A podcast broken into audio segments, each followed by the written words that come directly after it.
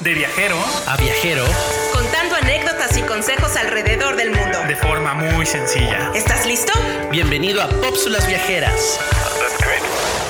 Bienvenidos a la Pópsula Viajera número 2. El día de hoy vamos a tratar un tema muy importante y son las cosas que no debes de llevar a un viaje. Carlos, Gireco y yo te contaremos nuestras anécdotas. Ok, cosa que no debes de llevar nunca a un viaje es comida enlatada.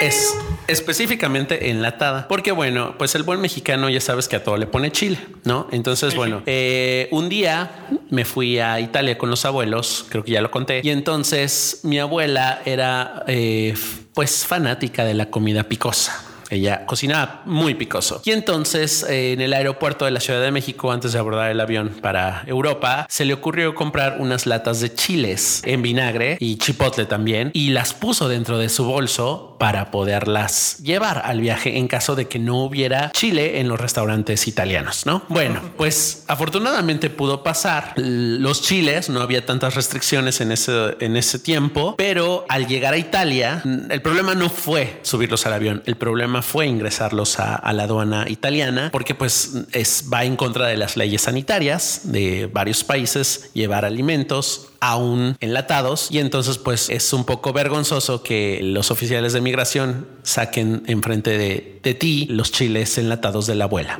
En el aeropuerto no se los recomiendo chicos, por favor no lleven chiles a la tierra que fueres, haz lo que vieres, come local y disfrútalo.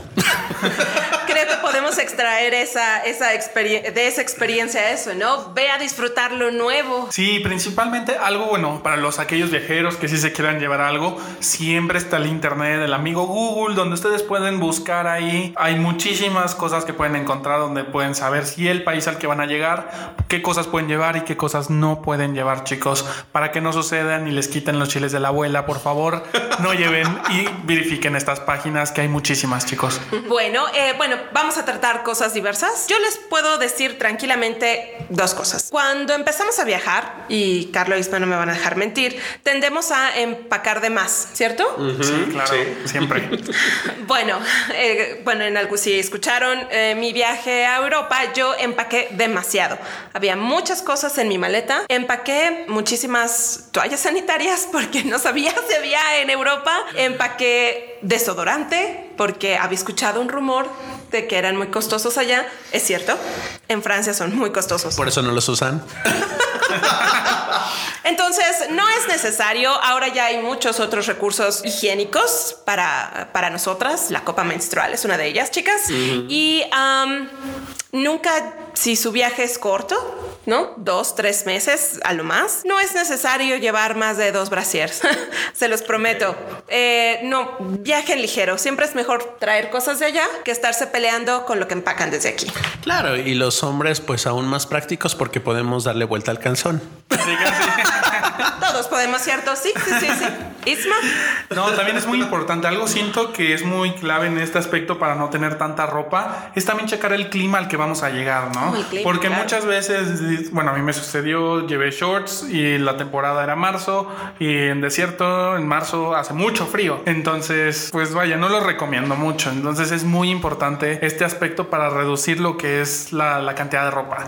Yo igual hablando sobre la ropa y el clima, que les hablo principalmente cuando van a lugares de frío o que son lugares donde se está nevando principalmente. ¿Por qué? Porque yo cometí el error de llevarme tenis de tela, unos Converse que son comunes y corrientes que todos en algún momento llegamos a tener. Y pues lo que sucedió es que yo no me di cuenta que la sufrí y la sufrí fuerte, chicos, porque era el único par de zapatos que llevaba. Y lo que sucede es que como es tela, va directamente hacia tus calcetines, hacia tu, hacia tu piel y pues pasas por charcos, ¿no? Pasas por charcos helados, está nevando, hace un frío de la fregada y se están congelando tus pies. Yo ahí lo que recomiendo más es llevar botas, eh, ya sean de cualquier tipo, ya sean hasta las que son de lluvia, vas a salvar a tus pies, no como yo no lo hice. Entonces ese sí podría ser algo imprescindible cuando viajan a lugares donde neva o hace mucho frío, no lleven nunca tenis de tela. Empacar ligero, pero empacar inteligente, ¿cierto, Isma? Exactamente, sí, sí, sí, sí, 100% recomendado. Ser puntuales al respecto. Pues, por ejemplo, yo tuve que vender algunas cosas de las que me llevé, eh, hacerlo pasar por cosas muy mexicanas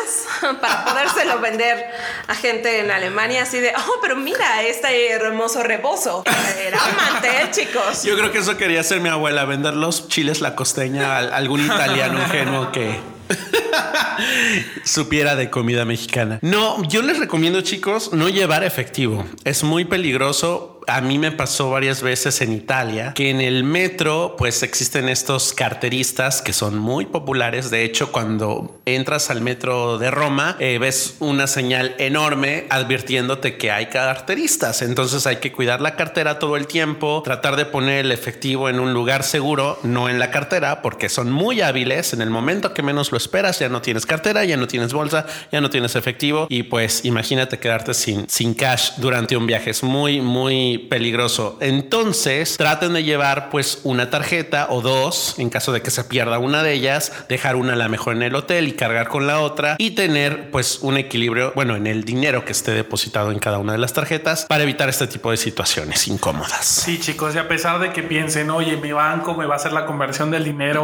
pues muy cara, chicos, muchas veces esto vale más la pena que perder todo ese dinero. Entonces, si piensan este o están pensando que van a perder dinero por tenerlo en las cuentas bancarias y utilizarlas, pues no lo vean de ese lado, como dice Carlos. En muchos lados y no solo en Italia pueden haber carteristas, te pueden robar y no creo que quieran pasar un mal rato llamándole a un familiar para que les pase dinero. Claro, y justo por eso hace muchos años existían estos traveler checks que usaban solamente la persona que se identificaba como dueño, ¿no? De los de los cheques. Pero bueno, ahora ya no existen. Es importante tener como alternativas de, de pago tipo PayPal, por ejemplo, o en China eh, WeChat, que es una aplicación donde ya se puede pagar absolutamente todo desde tu celular. Entonces, para aquellos que vayan a viajar a China, también infórmense porque parece ser que ya en muchos lugares nada más aceptan esa forma de pago por WeChat desde tu celular, ya no aceptan efectivo y quién sabe en otros países si también tengan ya las mismas políticas de, pago y transacción. Bueno, pues esta fue la Popsula Viajera número 2. Y recuerden chicos seguirnos todas nuestras redes, Instagram y Facebook estamos como Pop Viajeros. Si nos están escuchando desde Apple Podcast, recuerden suscribirse y dejarnos un comentario, nos encanta leerlos. Y si están a través de Spotify, píquenle en seguir y déjenos en sus favoritos. Espero les haya gustado, nos vemos en la siguiente Popsula Viajera.